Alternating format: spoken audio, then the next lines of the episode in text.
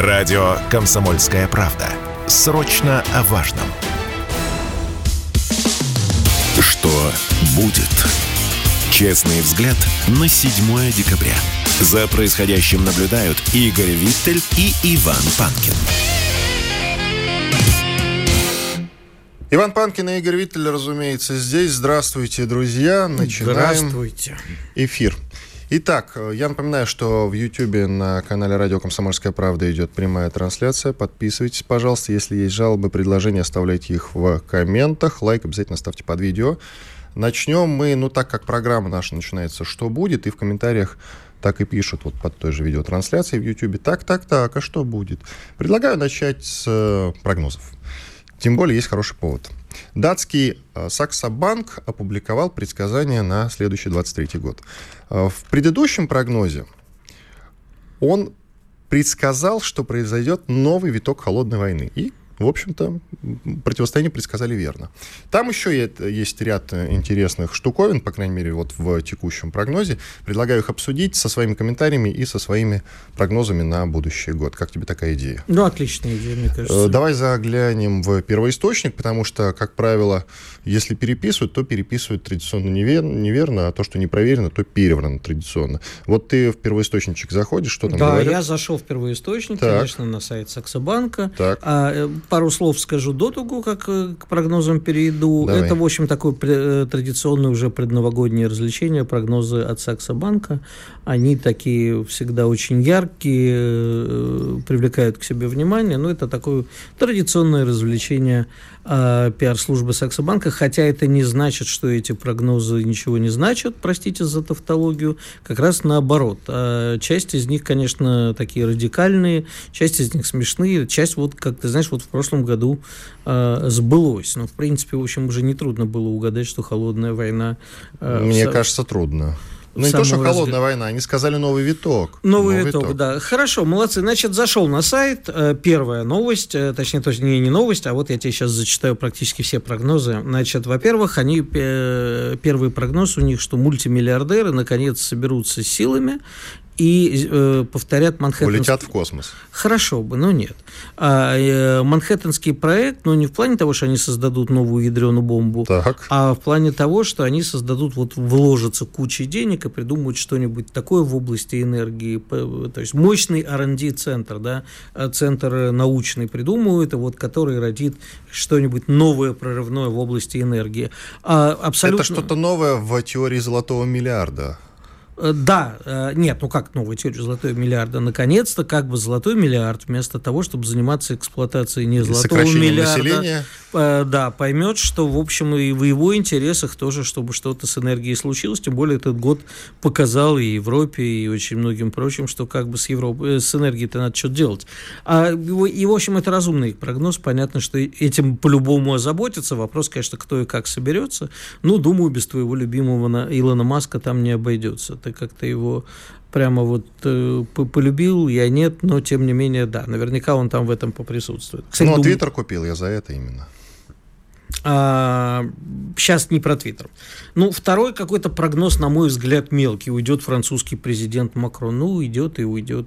Никуда не уйдет, друзья.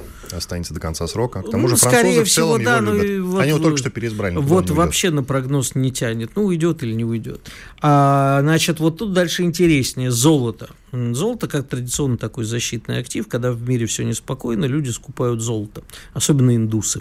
Особенно русские. Нет, индусы. Немецкая пресса два Нет, года на- назад очень хвалила Путина за то, что он вкладывает большие деньги в золото, я тебе хочу сказать. Да, но э, Путин вкладывает, в общем, там, ну, в смысле, как страна в золото, как золото, как актив, а в Индии очень любят покупать золотые украшения, зубы и так далее. В общем, такая э, история. Нет, это бе- без шуток, это огромный спрос э, традиционный, потому что, знаешь, есть такие народы, которым вот э, живешь в нищете, но вынь да положь золотые украшения, потому что так принято, иначе будет хуже, чем у других. Итого, вот, значит, Саксо Банк считает, что золото взлетит э, до 3000 долларов за тройскую унцию, насколько я понимаю, потому что э, и не не удержат э, центральные банки стран э, различных инфляцию в пределах разумного, поэтому все начнут э, вкладываться в золото. Следующее, вот следующее вообще прекрасно.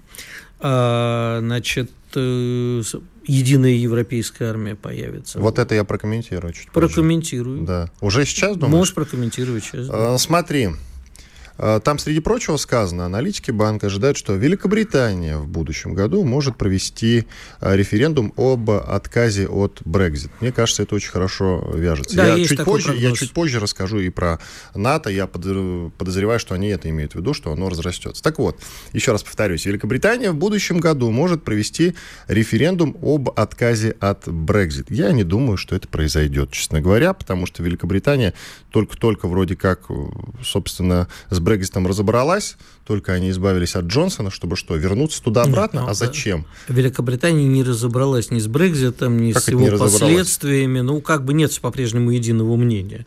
И разобралась Смотри. это, когда приняли как данность, живем дальше. А да. про дискуссии в обществе продолжаются. В 2014 году, я напоминаю, что был первый референдум, э, референдум о выходе Шотландии из состава Великобритании. И тогда чего-то шотландцам не хватило. Я уже не помню чего. Они остались в составе Великобритании. Сейчас снова поднимается вопрос о том, что Шотландия собирается провести референдум. И, кстати, друзья, если не в следующем году, то через год совершенно точно этому референдуму быть. Об этом все говорят, и я в этом полностью уверен. Шотландия в этот раз точно выйдет из состава Великобритании. Но не только Шотландия. То же самое касается Северной Ирландии. Северная Ирландия тоже думает о референдуме. И этим не ограничится. Я думаю, что они выйдут и объединятся с Республикой Ирландии. Значит, э, если не в следующем, то через год точно. Я, как старый зануда, который в каждой передаче говорит одно и то же. Нет никакой Европы, нет никакой единой Европы.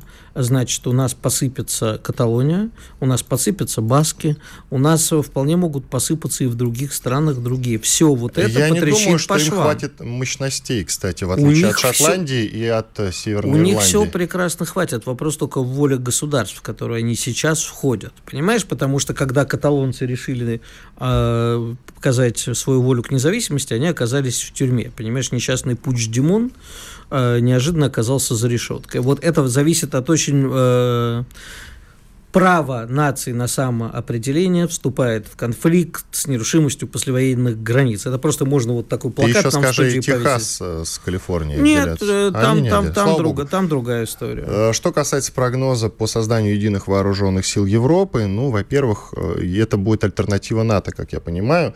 А почему? В НАТО... Кстати, это первый вопрос, который я сам себе Смотри, задал. В НАТО намечается раскол, как я это вижу. Да? Не всем странам, которые в этом самом НАТО состоят, во-первых, нравится тратить деньги на то, а чтобы на новую они состоялись... европейскую армию тоже придется тратить деньги. Ты понимаешь, что у них, в принципе, раскол. Многие не хотят связываться с Россией. Та же Хорватия постоянно об этом говорит. Та же Венгрия, но она, по-моему, не входит в НАТО, но тем не менее. Я не помню, Венгрия, Нет, Венгрия входит, входит конечно. Входит. Ну вот, ей это совершенно не нужно. Вот сейчас э, шведы э, с финнами, скорее всего, войдут, если не в следующем году, то через год опять-таки точно это случится. Эрдоган, конечно, будет не тянуть факт. кота за хвост, а я думаю, что все-таки Вчера доведут. вечером Я думаю, что переш... доведут дело до конца в том, что касается Финляндии и Швеции. Проще Турцию оттуда выкинуть, потому что очень уж сложный товарищ. Так вот, лишь бы взять туда Финляндию. Лишь бы взять туда Финляндию. Мне Я кажется... прямо вот... Не. Ты понимаешь, что придет лесник в лице там Байдена или кто будет следующий, и скажет, ребята, вы чего, ни, ни, никто не даст Европе создать армию в противовес НАТО. Может быть, какую-то параллельную... Идея уже давно курсируют. Мало, слушай, ты знаешь, у меня в голове столько идей, но это же не значит, что мне разрешат их исполнить. А, смотри, одним из самых главных кандидатов на пост генсека НАТО сейчас, угу. вот их два сейчас главных кандидатов, оба британцы. Борис Джонсон, и я делаю на него ставку, скорее всего, он действительно в следующем году станет генсеком НАТО. Или а, нынешний министр а, обороны Великобритании, опять-таки, вот британск, британцев спасает, Бен Уоллес. Это два товарища, которые... Я почему делаю прогноз на раскол в НАТО? Оба этих товарища делают ставку на более жесткое противостояние с Россией. Тогда, как мы уже проговорили, не всем странам Европы хочется связываться с Россией. Многим это надоело. И вполне возможен раскол НАТО на два лагеря. Короче, мы с тобой по этому пункту не сойдемся. Давай пойдем... И э, насчет единых вооруженных сил Европы я даже, честно говоря, не знаю по этому поводу. Я думаю, сум, э, будет тема постоянно муссироваться, ничего не произойдет. Давай так вот. Мое мнение такое, ты не согласен, имеем оба права. Пошли. Следующий вот прямо отличный пункт. А, значит, одна из стран, а, полностью запретит мясо до 2030 года. Вполне вероятно. А, Какая? Там не написано какая, просто это же очень удобно делать такие прогнозы. Кто, кто-то, кто-то да запретит. Либо шаг сдохнет, либо падеша. Мы не такие, мы должны... Мы не такие, но я думаю, что, уточнить. слушай, можно заподозрить, что какая-нибудь европейская страна типа Дании, например... Кстати. Да, они вот э, пойдут по, по, по, по этому пути. Может быть, Значит, они так намекают, кстати, такой месседж собственному правительству бросают. Сакса Банк, то он Коротко как раз еще пройдемся. Значит, э, да, ты абсолютно абсолютно прав, говорят о том, что в Великобритании случится unbrexit, unchain my heart, как поется в песне. А, значит, вот тут самое интересное, на мой взгляд, что пос, поскольку не, не в силах тоже будут справиться с инфляцией, то э, будут вводить потолок цен. То есть придут к нормальному социалистическому обществу. ОПЕК плюс вместе с Чиндия, такое есть хорошее слово Чиндия, это Китай вместо с Индией, выйдут из Международного валютного фонда и создадут новый какой-нибудь резервный валютный фонд. Вот вопрос, где Россия тут? Тут это надо, надо возглавить, а не стоять в стране про Японию неинтересно там. И то, что как бы, то, что мы с тобой говорили, э, э, не будет никакой частной жизни с э, валютой, все закроют. Спорткп.ру О спорте, как о жизни. Что будет? Честный взгляд на 7 декабря. За происходящим наблюдают Игорь Виттель и Иван Панкин. И мы продолжаем тему нашего эфира, общая тема, которая красной линией будет обсуждаться на протяжении всего нашего эфира. Это Украина заплатит за ядерный терроризм. Что такое за ядерный терроризм, спросите вы. А это из вчерашнего заявления Сергея Шойгу на селекторном совещании Минобороны. Там он сказал, что Россия классифицирует атаки ВСУ на ЗАЭС, Запорожскую атомную электростанцию, как ядерный терроризм как раз. Ну, вот сейчас об этом мы обсудим, об этом в смысле поговорим. К тому же много уж очень вбросов, связанных с тем, что мы хотим оставить ЗАЭС и отойти оттуда. Я, конечно же, в эти прогнозы не верю. Сейчас обсудим это с компетентным человеком. На связи с нами Алексей Пилогов, президент Фонда исторических исследований основания. Алексей Евгеньевич, здрасте. Доброе утро, студия. Скажите, пожалуйста, во-первых, вы согласны с классификацией, что атаки ВСУ на ЗАЭС э, – это ядерный терроризм именно? Вот как вам вообще этот термин? Ну, а как это еще иначе назвать, если никаких военных э, результатов э, такие атаки дать не могут, а вот э, посеять панику среди мирного населения, среди жителей близлежащих э, регионов э, вполне, потому что в самом деле Запорожская атомная станция – это опасный техногенный объект, который в случае нарушения его контура безопасности может э, послужить причиной катастрофы, сравнимой с катастрофой, допустим, ну, Фукусимской атомной станции, где произошел неконтролируемый перегрев при потере охлаждения и выброс радионуклида в окружающую среду. Вот ровно такой же сценарий – в катастрофическом э, развитии событий может произойти на Запорожской атомной станции. Уточните, пожалуйста, я слышал, возможно, это неправда, что действительно снарядами-то эту станцию повредить очень тяжело.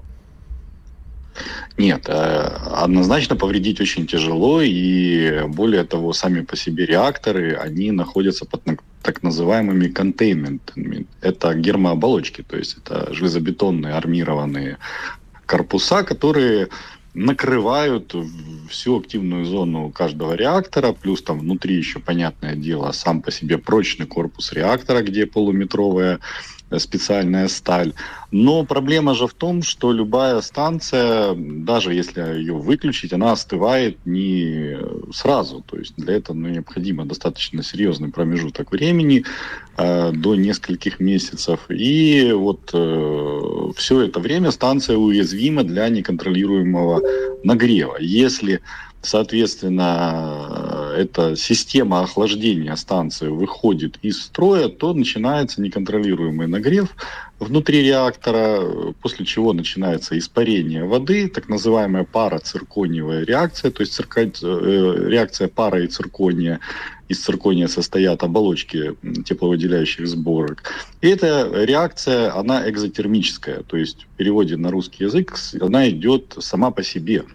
А, ей не нужен внешний нагрев, то есть вот при цирконии, когда он с водой взаимодействует, он нагревается. И вот происходит тепловой взрыв, как это произошло на Фукусиме.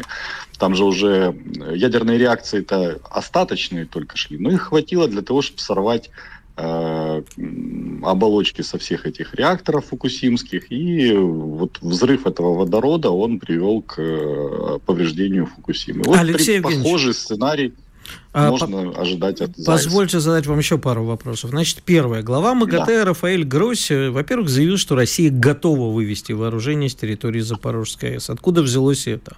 Второе. Гросси отметил, что Россия и Украина согласны с другими фундаментальными принципами, э, принципами, в частности, не обстреливать станцию. Вопрос тогда, почему Украина продолжает ее обстреливать. Ну и третье. Э, конечно, безусловно, трудно повредить, трудно так вот в легкую устроить э, ядерную катастрофу в центре Европы, но тем не менее э, такие варианты возможны, и Украина занимается самострелом в данном случае, да, то есть понятно, что территория Украины тоже будет накрыта, э, и либо, ну, они, либо они готовы этим пожертвовать и свалить все на нас. Вот три вопроса. Давайте начнем с первого вопроса. Вчера позицию Российской Федерации на Генеральной Ассамблее представляла представитель Российской Федерации Наталья а, Кармазинская, которая выступила и четко сказала, что а, Российская Федерация э, допускает э, периметр безопасности физической и э, иной, но этот периметр безопасности, он будет связан исключительно с выводом тяжелого вооружения. То есть, э, когда мы говорим о том, что на станции, допустим, не размещаются системы ПВО, которые должны э, в этом случае размещаться рядом со станцией, а на станции размещается исключительно подразделение Росгвардии, которые охраняют ее в режиме, ну, например, от проникновения а, групп э, спецназа, диверсантов и так далее и тому подобное. То есть о том, чтобы полностью вывести российские войска за, скажем так, ворота Запорожской атомной станции, это, напомню, несколько десятков гектаров территории, никакой речи не идет. И поэтому второй вопрос, который вы задали, возникает из первого. Э, хорошо, а если э, каких-то военных целей э, в самом деле нет в этом случае, то что преследует Украина? Украина, с моей точки зрения, занимается шантажом. Она шантажирует в первую очередь Российскую Федерацию. Ну, косвенно, конечно, и европейские страны.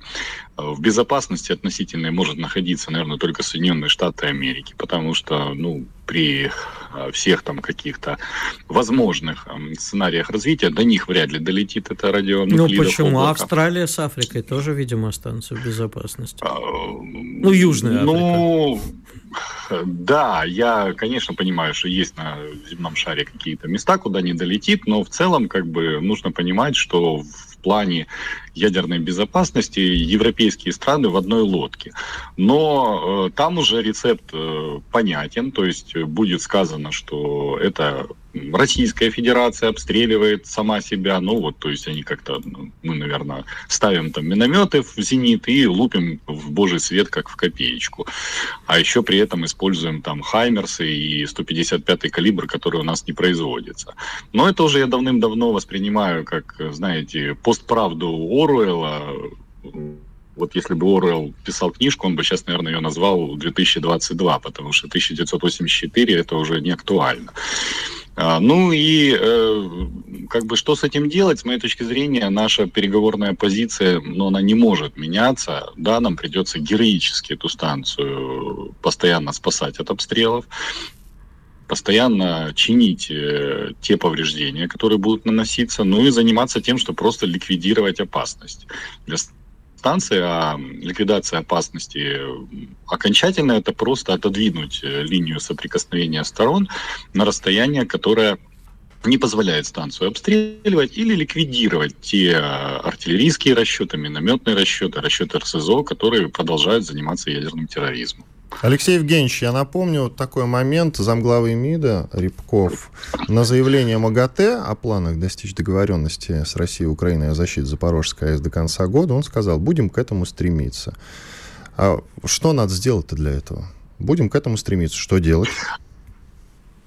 Ну, с нашей стороны, я считаю, нужно этот вопрос в любом случае поднимать. Без разницы, сколько раз придется нашему представителю выйти потом с заседания Совета Безопасности, увидев, что никакого ответа на наши заявления нет, но это нужно делать. Потому что когда не дай бог что-то произойдет со станцией, будь то повреждение а, площадки хранения отработанного ядерного топлива, что тоже является, а, скорее всего, будет ну, являться вариантом такой ради, а, радиационной аварии, или катастрофическое повреждение системы безопасности, о котором я э, охлаждения, о котором я сказал, то это все, еще раз подчеркиваю, ну, шило уже в мешке не утаишь. Радионуклидом уже будет абсолютно без разницы. Алексей Евгеньевич, лететь, короткий очень Болгарии вопрос. Или Румынии. Не пора ли признать, да. что Украина не является субъектом э, и э, вести переговоры все-таки с людьми более высокостоящими, те, кто стоит за Украиной, чтобы они понимали, что это все-таки для них огромная угроза? И с кем? С МАГАТЭ тогда? Нет, вот чем, с, кем? с кем-то выше, чем с мировой закулисой, да.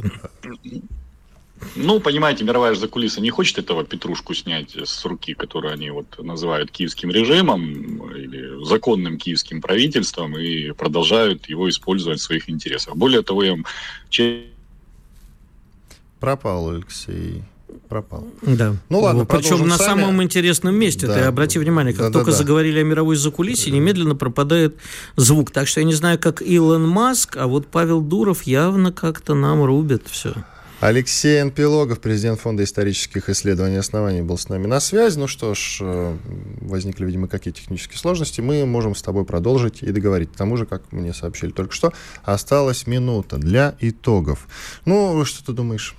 Чем а, дело-то кончится? Я очень... Ничем ответ не принимается. Нет, это не ничем. Я думаю, что мы все-таки договоримся с некой... Ну, я про мировую закулису, конечно, посмеялся, но с какими-то европейскими... Видимо, если слушать Гросси, то, в общем, понимание того, что так, сквозь строчки можно понять, что Украина ни, ни за что не отвечает, а э, Европа заинтересована, МАГАТЭ заинтересована в том, чтобы это все прекратилось, поэтому я думаю, что мы договоримся с МАГАТЭ, и даже они найдут управу на Украину, чтобы она перестала обстреливать станцию. Ты знаешь, что глава МАГАТЭ Гросси, он даже проникся к Владимиру Путину, признав, что тот прекрасно знает все детали происходящего на Запорожской АЭС. Очень вот, прям так и сказал. Очень он знает хорошо, каждую да. деталь, что меня поразило. В разговоре с ним я понял, что он весьма подробно осведомлен не только о структуре самой станции, но и, что очень важно, о доступе к электроэнергии, внешним источникам энергии. Радио «Комсомольская правда». Срочно о важном. Будет? Честный взгляд на 7 декабря. За происходящим наблюдают Игорь Виттель и Иван Панкин.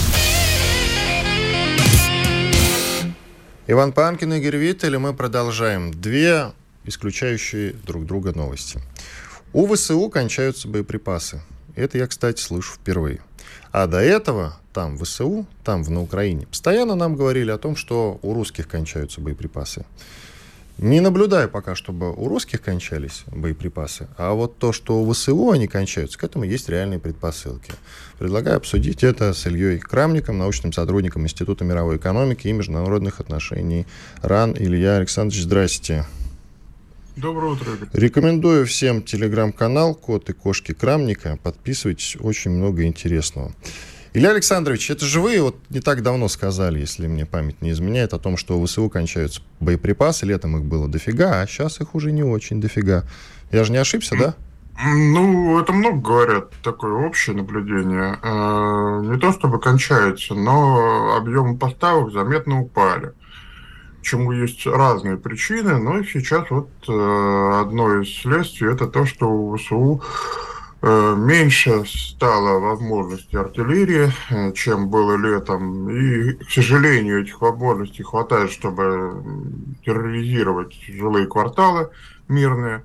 Э, но для полноценных фронтовых операций, их уже меньше, и наступательные возможности, соответственно, резко понизились.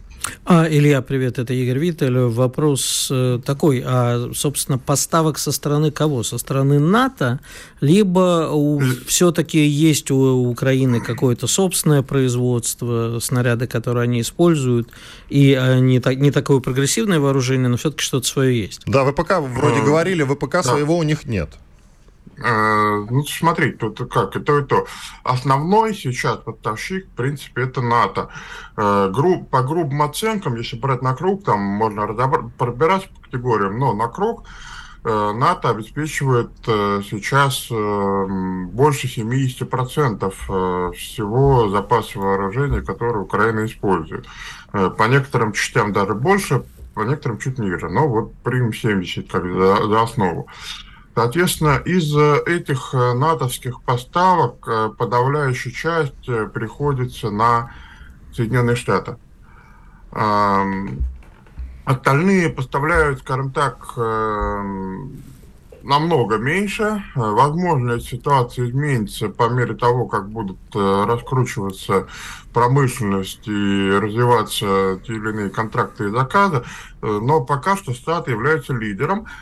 И вот именно сокращение штатовских поставок осенью, оно является наиболее весомой причиной сокращения, э, собственно, арсеналов ВСУ. Что касается, собственно, украинской промышленности, то тут надо отметить, что огромная часть украинской промышленности э, приходилось, извините, на республике Донбасса, которых сейчас в Украине нет и, очевидно, уже никогда не будет.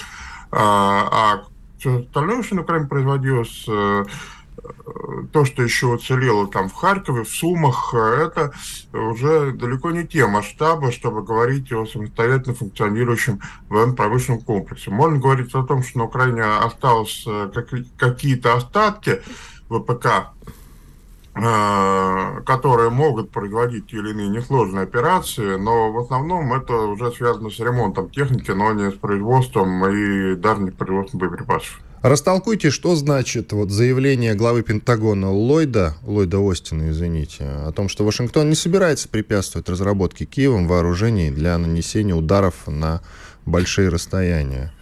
Что это mm. значит? Здесь э, имеется в виду следующее. Штаты неоднократно говорили, что они хотят поставлять Украине дальнобойные боеприпасы, которые предназначены для атак по территории России. Э, но э, Украина, в принципе, может теоретически производить э, достаточно простые беспилотные аппараты, для которых будут поставляться комплектующие с Запада. То есть, если готовые изделия они с Запада не получат, но получит, например, систему управления, получит э, какой-то набор конструктивных элементов, условно говоря, там крылья, корпус, хвост, э, в которые совместятся эта система управления, которые посадят на ускоритель и запустят э, с какой-нибудь собственной импровизированной пусковой установкой типа грузовик, э, и это полетит на территорию России, то формально как бы Запад тут ни при чем. А делать такое можно в условиях даже полуразрушенного ПК. Мы все сами свидетели с вами, э, как это делают в Палестине, как это делают в Йемене, как это делают в ряде других мест. Илья, а вопрос в продолжение вопроса, который задал мой коллега. Скажи, пожалуйста, а понятно, что вот такие вот полупоставки, которые могут быть доделаны, это абсолютно возможный вариант, абсолютно с тобой согласен. А собственные научные какие-то заделы, разработки, ты вот сказал, да, там производство на Донбассе, Донбасс утерян навсегда, навсегда они не смогут. А вот научная какая-то школа осталась, ведь была же мощнейшая. Осталось, осталось, конечно. Остался Харьков, остался Киев, остался Николаев. Там, в принципе, надо сказать, что именно с точки зрения научной школы Украины остался такой, ну, уже умирающий остаток, конечно, э, крупного промышленного комплекса, там, пусть не первого, но второго ранга как минимум, э, но эти научные разработки, они в основном имели смысл, когда была жива Россия, Э, большая. Вот в рамках Советского Союза э, эти научные разработки были частью огромного общего ВПК. А сейчас, когда вот этой большой России Советского Союза нет, это все на Украине просто отмирает, потому что главный заказчик всегда был Москва, советский министерство обороны, потом был российский министерство обороны, собственно, который поддерживал Украину долгое время своими заказами, очень долго. Но я к тому, что сейчас, прости, перебью, они сейчас не смогут, а, даже а. если производство вынесут куда-нибудь в Польшу. Сами они а, придумают. Э, я вот не, к этому. Не, не, не, тут э, смотря что иметь в виду. Если иметь в виду вот вопрос, смогут ли они делать, разрабатывать сами управляемое оружие, там беспилотники какие-нибудь, я думаю, да, э, это они смогут, поскольку вот такие вот ограниченные вещи при наличии западных комплектующих, у них достаточно инженерных кадров, чтобы вот э, такие вещи разрабатывать. Э, кроме того, э, есть еще некоторые вещи, которые они в принципе могут использовать, сохранившиеся. Э, например, э, у них э, было довольно развитое производство авиационных двигателей в Запорожье. И вот тут, э, конечно, хороший вопрос, в каком состоянии сейчас находится Запорожье после того, как завод периодически калибрует и огранивает. А, но э, там были двигатели, в том числе для крылатых ракет. Украинцы использовали эти двигатели для собственных противокорабельных ракет «Нептун», э, которые, по слухам, ходе конфликта уже применялись, хотя относительно их готовности у специалистов разные есть э, мнения. Но противокорабельные ракеты деле сложно, она должна цель найти. А вот если этот двигатель совместить с этим же корпусом и вставить в нее простейшую западную систему навигационную спутниковую, то ее можно использовать просто как беспилотник камикадзе, она улетит по западным координатам и упадет. И это можно довольно большое расстояние проделать. У меня есть вопрос к вам, Илья Александрович. Мы поговорили о том, что там на Украине. Это ладно, о наших проблемах тоже надо обязательно поговорить. Э, накануне случилась неприятность, ну не одна, конечно, но я про укрепление аэродромов. Рязанский uh-huh, и Саратовский пострадали. Вот в вашем телеграм-канале «Коты и кошка Крамника» есть репост. Правда, с другого канала, но тем не менее, я так понимаю, вы солидарны с мнением коллег. А, господа губернаторы, обращайтесь вы. У вас максимум по паре тройки аэродромов на регион. Пожалуйста, поддержите свой строк комплекс. Изготовьте бетонные заборы высотой максимальный габарит автоперевозки. Нет заборов, купите морских контейнеров и обеспечьте их заливку бетоном и установку в два яруса между самолетами. А как вы считаете, вот у нас спецоперация идет уже близко к году по сроку. Почему этого не было сделано до сих пор? Скажите, пожалуйста. Ну, наповал вы меня просто убиваете этим вопросом. Я могу только попросить его переадресовать э, в известное ведомство, которое у нас, в принципе, должно заниматься обороной страны. Но у меня нет на него ответа, потому что, понимаете, тут э, как, э, два варианта. Мы либо действительно планировали спецоперацию без больших, так сказать, спецэффектов, и усилий. Но тогда непонятно, почему все вот э, это превратилось в то, что мы сейчас видим. Э, либо мы осознавали, что нам придется противостоять э, в том числе натовской помощи, и военный потенциал Украины будет резко расти, и тогда возможны удары по объектам в нашем тылу, ну, тогда вопрос, а если осознавали, то почему не готовились? Вот, э, собственно, где-то здесь э, этот ответ должен лежать, но у меня на самом деле его нет. Там, потому что вроде бы атаки по аэродрому уже было, и известно, что у украинцев есть средства, способные долетать далеко. Ну, вроде бы надо было делать выводы о том, что вот э, такие вещи могут быть целями для атаки. Ведь, понимаете, тут даже вопрос не в этих укреплениях. Самолеты в линейку стоят, хотя на том же Энгельсе их э, есть куда растащить. Есть и готовые площадки растащения там же, в Энгельсе. Можно и э, старые восстановить, доставшиеся с советского времени. Это очень большой аэродром Энгельс. Э, вот, но когда на 10 месяце войны у нас спецоперации самолеты спецоперации, пардон, да, когда на 10 месяце спецоперации, ну, Украина ведет войну против нас, вот так мы ничего поделать не можем, мы-то ведем спецоперацию, 30 а секунд. войну ведет. 30 да. секунд, коротко закончите, э, пожалуйста. Когда у нас э, стоят самолеты по-прежнему по линейке, это вопрос уже даже не к строительству заборов. Все понятно. Спасибо большое. Илья Крамник, научный сотрудник Института мировой экономики и международных отношений ИРАН, был с нами на связи. У меня только одна реплика в догонку, что называется, Игорь. Мне кажется, что губернаторам в этом смысле нужно дать больше полномочий. Они часто не знают о том, что у них в регионах на военных базах происходит на самом деле. Иван Панкин, Игорь Виттель. Мы продолжим через пару минут. Радио «Комсомольская правда». Мы быстрее телеграм-каналов будет. Честный взгляд на 7 декабря. За происходящим наблюдают Игорь Виттель и Иван Панкин. Иван Панкин и Игорь Виттер. Мы продолжаем. Ну, черт с ними, с глобальными темами. Давай возьмем э, несколько и устроим такую новостерезочку небольшую. Давай. Видит Бог, честное слово, не хотел я больше поднимать э, вопрос, Тему... связанный с телеканалом иноагентом под названием «Дождь». Мы его уже обсуждали один или два раза. Я хотел уже эту тему закрыть, даже, по-моему, в телеграм-канале своем подтексте предыстории вчера, мне казалось, написал по этому поводу последний пост. И все, я хотел о них забыть. Но тут вчера Наталья Синдеева, гендиректор телеканала «Дождь», выложила довольно трогательное в каком-то смысле видеообращение. Друзья, коротко напомню предысторию. Итак, есть, ну, сейчас уже нет, но в промежуточном состоянии на телеканале «Дождь» такой ведущий. Уже давно, лет 10 работал, по фамилии Коростелев. Он накануне оговорился, мы работаем в прямом эфире, и каждый из нас знает, что оговорка — это довольно естественная такая штуковина, которая может произойти с абсолютно любым человеком, как бы долго он не работал, с абсолютно любым ведущим, как бы долго он не работал в медиа, СМИ и так далее.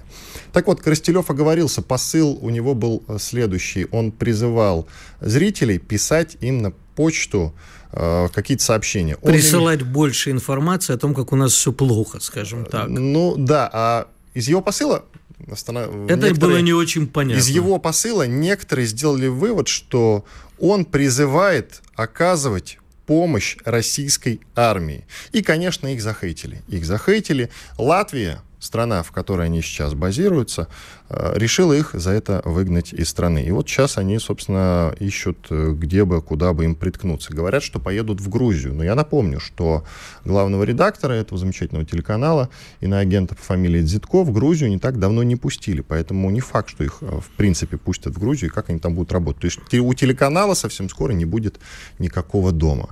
И вот вчера появилось видеообращение Натальи Синдеевой, которое я решил дать в эфир. Итак, мы слушаем Наталью Синдееву, гендиректора телеканала «Дождь». Я больше так не могу. Все эти четыре дня я ужасно себя чувствую.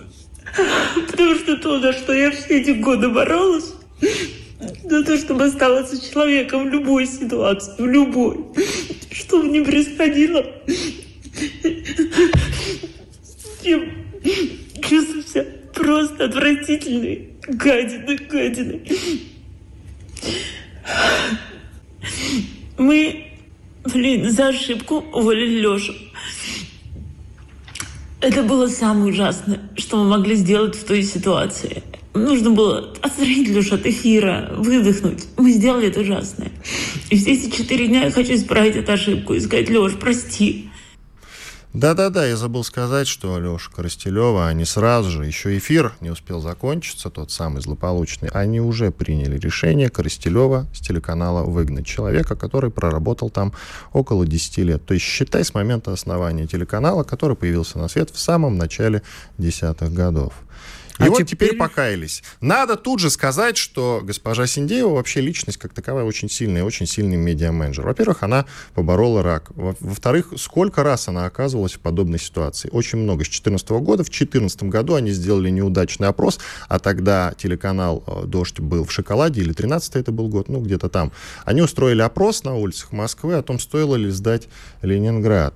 Из-за этого их погнали отовсюду. Они еле-еле нашли себе этот вот новый дом, тогда вот здесь поблизости, кстати, на флаконе. Они базировались рядом с нами. Потом, короче, гоняли их безумное количество раз, и она со всеми этими проблемами постоянно справлялась. Я уже не говорю, как тяжело телеканалу «Дождь» искать рекламодателей. И вот мы пришли к чему. Я, ты видел, снял наушники сейчас, потому что ну, тяжело довольно-таки слушать, и это отталкивает. Ты что, не могла прореветься до этого? А Не потом... согласен с тобой абсолютно. Прошу, давай, говори. Значит, во-первых, э, я с огромным уважением отношусь к Наташе, как отношусь с уважением к врагу, к правильному врагу.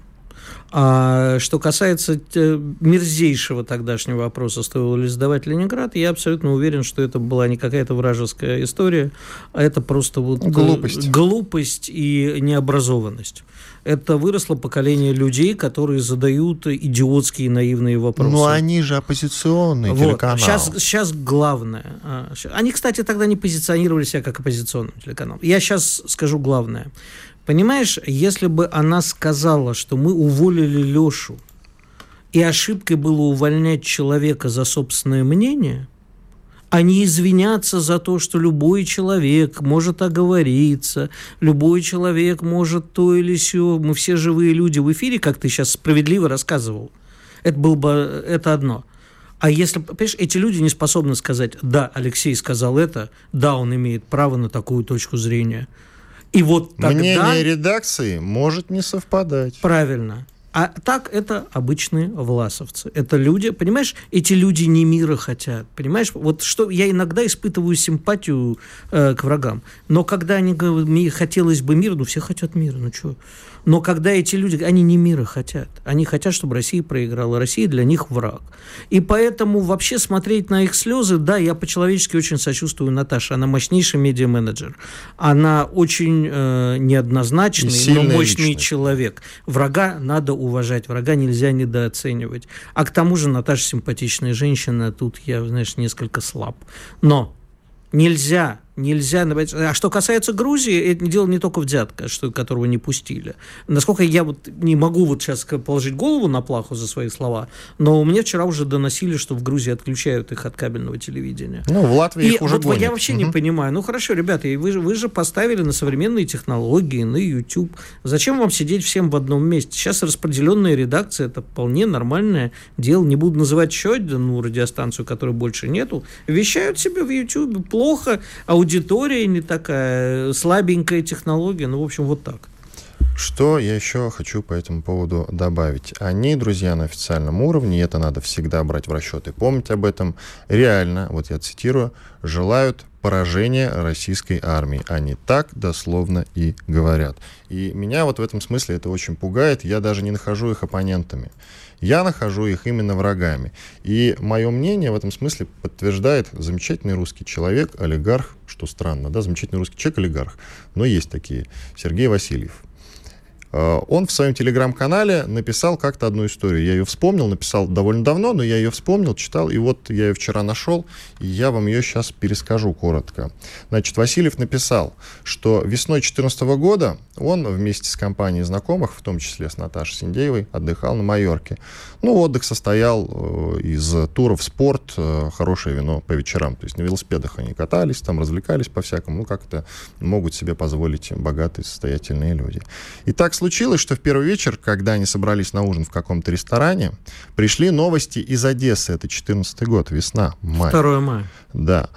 Тот день украинские националисты затолкали прорусских одесситов в Дом профсоюзов и сожгли их. Новости с фото и видео о той трагедии потоком шли э, со всех новостных каналов. На отдыхе, пишет Васильев, как-то не принято затевать разговоры на политические темы. Мало ли у кого какие взгляды. Люди взрослые, самостоятельные, и точно не хотелось затевать какие-то э, на этот счет острые э, споры. Но случилась такая трагедия, и, безусловно, конечно, все-таки они подняли этот разговор. И Васильеву казалось, что все либо промолчат, либо как минимум выразить сочувствие. Но тут неожиданно Наташа, пишет Васильев, с улыбкой и азартом стала говорить, что по ее информации от каких-то ее корреспондентов там были россияне, которые специально организовали прорусский митинг в Одессе, и поэтому их сожгли. Это украинцы не украинцев, а приехавших россиян сожгли. С довольной азартной улыбкой вещала Синдеева. Синдеева. Он уточнил, Наташа, а ты считаешь, что даже если там были россияне, хотя об этом еще точной информации нет, ты считаешь, их нужно было там сжигать? Нервным тоном переспросил он у Синдеевой. Она ответила, но ведь они же приехали в чужую страну. Тут Васильев сорвался, и начался дикий скандал. Едва не дошло до драки. В общем, ну ты можешь то сказать, вот если я у тебя скажу, есть эмоции. Значит, да. ты знаешь, у меня есть одна эмоция. Давай. А, уж прости меня, я опять про Израиль. А, в да Израиле была такое? знаменитая история. Бабушка ее вводили, знаешь, как выжившую в Холокосте по школам, и задали вопрос, а какой вы вывод э, сделали вот из всего, что произошло? Она сказала, вывод очень простой. Если тебе говорят, что тебя хотят убить, значит, тебя хотят убить. Нам надо было прислушиваться, когда кричали москаляку на геляку и все прочее. Надо было тогда очень многие не прислушались, многие над этим смеялись. Многие, э, я знаю своих знакомых, которые разводили руками по поводу 2 мая, говорили, ну что, на самом деле, говорили то же самое, что Синдеева, выводы надо было делать тогда. Вас хотят убить, значит, отвечайте. Хотя бабушка сказала, что надо бежать, а вот мы должны делать вывод. Отвечать надо было тогда. Этой бы мрази, этого, я не по Наташу сейчас, я имею в виду вот, вот всю эту вот нацистскую сволочь, ее бы не было тогда. Надо было душить в корне. Ты знаешь, братец, москаляку на геляку или что-то вроде того начали кричать на Украине еще, в, еще при Екатерине II, когда на крепостное право Малороссию принесла. Ну, при вот. Кучме кричали прям вовсю. Ну, Хотя да. лично мне не кричали ни разу. Вот как удивительно. Тут, кстати, Аллу Пугачеву с Максимом Галкиным могут лишить. У нас минутка остается, ты можешь вот еще об этом рассказать. Их могут лишить израильского гражданства Боюсь, за то, что, что они за минуту не расскажу. Это прекрасная история, потому что тоже хочу дать совет, ребята, если вы либо трусы снимите, либо крестик, то есть крестик снимите, либо трусы оденете. Так коротко в чем суть Коротко дела? в том, что не, не, нельзя получить израильское гражданство, если ты поменял религию до этого. Эти люди везде публикуют фотографию с венчания, а потом удивляются, почему, между прочим, центральный канал израильского телевидения обратил на это внимание и могут сейчас лишить Пугачева, гражданства. а и выгонят из страны. Ну, вряд ли, но могут. Очень интересно. И куда они поедут? В объятия матушки В Грузию? России. В Грузию? Да нет, в Россию же? езжайте. Хватит. Какая Грузия? Что там делать? Иван Панкин и А зачем они нам здесь? В начале следующего часа продолжим. Оставайтесь с нами. Чтобы получать еще больше информации и эксклюзивных материалов, присоединяйтесь к радио «Комсомольская правда» в соцсетях – в отечественных социальных сетях. Смотрите новые выпуски на Рутьюбе, читайте телеграм-канал, добавляйтесь в друзья ВКонтакте, подписывайтесь, смотрите и слушайте. Радио «Комсомольская правда». Самая оперативная и проверенная информация в эфире и соцсетях.